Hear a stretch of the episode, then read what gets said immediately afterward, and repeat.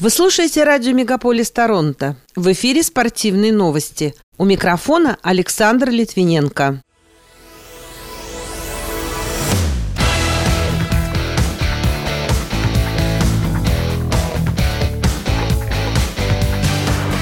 Министр спорта Канады инициировал расследование в отношении Федерации хоккея. Шестикратный обладатель Кубка Стэнли канадец Ларри Хилман скончался в возрасте 85 лет. Голкипер клуба Монреаль Канадиенс Кэрри Прайс стал обладателем Bill Masterton Trophy. Российские боксеры одолели команду Америки в стартовой встрече первого интерконтинентального кубка, а футболистке сборной России сделали предложение руки и сердца прямо на стадионе.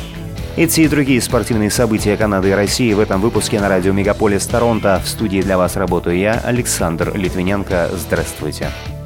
Министр спорта Канады инициировала расследование в отношении Федерации хоккея страны. Паскаль Сент-Онж сообщила, что начиная дело по поводу того, использовались ли государственные средства для урегулирования судебного иска с женщиной, обвинявшей игроков в сексуальных домогательствах. Как напоминает портал sports.ru, ранее стало известно, что Канадская хоккейная лига и Федерация хоккея Канады достигли мирового соглашения с потерпевшей, которая ранее обвиняла 8 игроков, чьи имена не разглашались.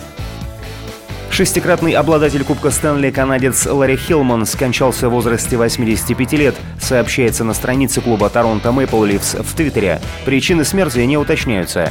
Хилман выступал в Национальной хоккейной лиге с 1955 по 1973 годы. Четыре главных трофея он завоевал в составе Торонто. Еще по разу Хилман побеждал с Монреалем и Детройтом. Форвард клуба Национальной хоккейной лиги Колорадо Эваланш Валерий Нечушкин признан первой звездой матча финальной серии западной конференции против Эдмонтона. Он отметился двумя результативными бросками. Второй звездой этой встречи стал голкипер Эдмонтона Майк Смит, отразивший 39 бросков. На третьей строчке расположился Девон Тейвз, отдавший две результативные передачи. В серии до четырех побед Колорадо ведет со счетом 3-0. Следующий матч состоится 7 июня. Голкипер клуба Монреаль Канадианс Кэри Прайс стал победителем Билл Мастертон Трофи, сообщает пресс-служба Национальной хоккейной лиги.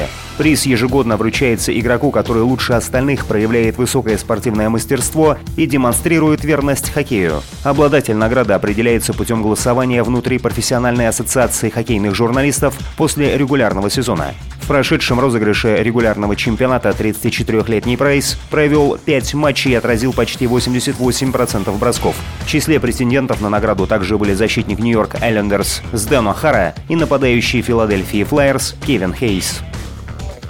Российский боец смешанного стиля Александр Волков досрочно победил суринамского тяжеловеса Жаирзиньо Розенстрайка на турнире абсолютного бойцовского чемпионата в Лас-Вегасе. Главный поединок UFC Fight Night 2007 завершился техническим нокаутом в первом раунде. Волкову 34 года. В профессиональной карьере он провел 45 поединков, в которых одержал 35 побед и потерпел 10 поражений. В активе 34-летнего Розенстрайка 12 побед и 4 поражения.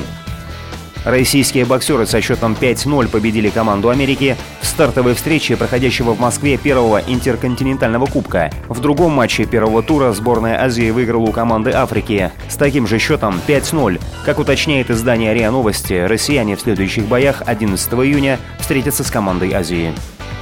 Председатель Высшего совета Федерации регби России Игорь Артемьев признался журналистам, что из-за санкций со стороны Международного совета регби ожидал сокращения бюджета организации более чем вдвое, но этого не произошло. Напомню, что Международный совет регби 1 марта принял решение лишить Россию членства в организации до дальнейшего уведомления. Сборные и клубы из России и Белоруссии отстранены от всех крупных международных турниров. Что касается отъезда легионеров, то ситуация не ухудшается. Однако представители Соединенного Королевства и ведущих европейских регбийных держав уехали. Но в то же время остались все южноафриканцы, грузины и другие представители ближнего зарубежья.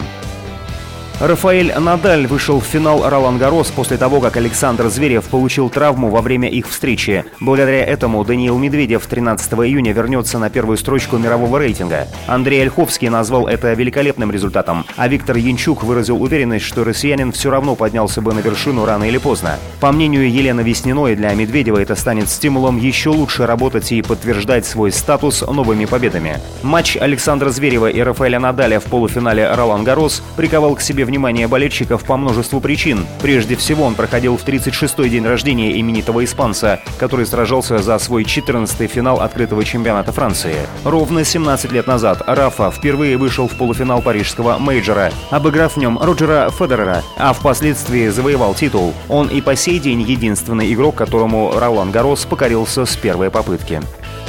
Полузащитник сборной России петербургского «Зенита» Лина Якупова получила предложение выйти замуж после матча женской суперлиги с футбольным клубом «Ростов», сообщает Матч ТВ. Встреча завершилась победой «Зенита» со счетом 3-0. После игры возлюбленный спортсменки вышел с цветами на поле, преклонил колено и сделал любимые предложения руки и сердца. Девушка была удивлена и не сдержала эмоций, но в итоге ответила согласием. Пока это все основные спортивные события на радио Мегаполис Торонто. С ними вас знакомил Александр Литвиненко. Берегите себя и поддерживайте здоровый образ жизни.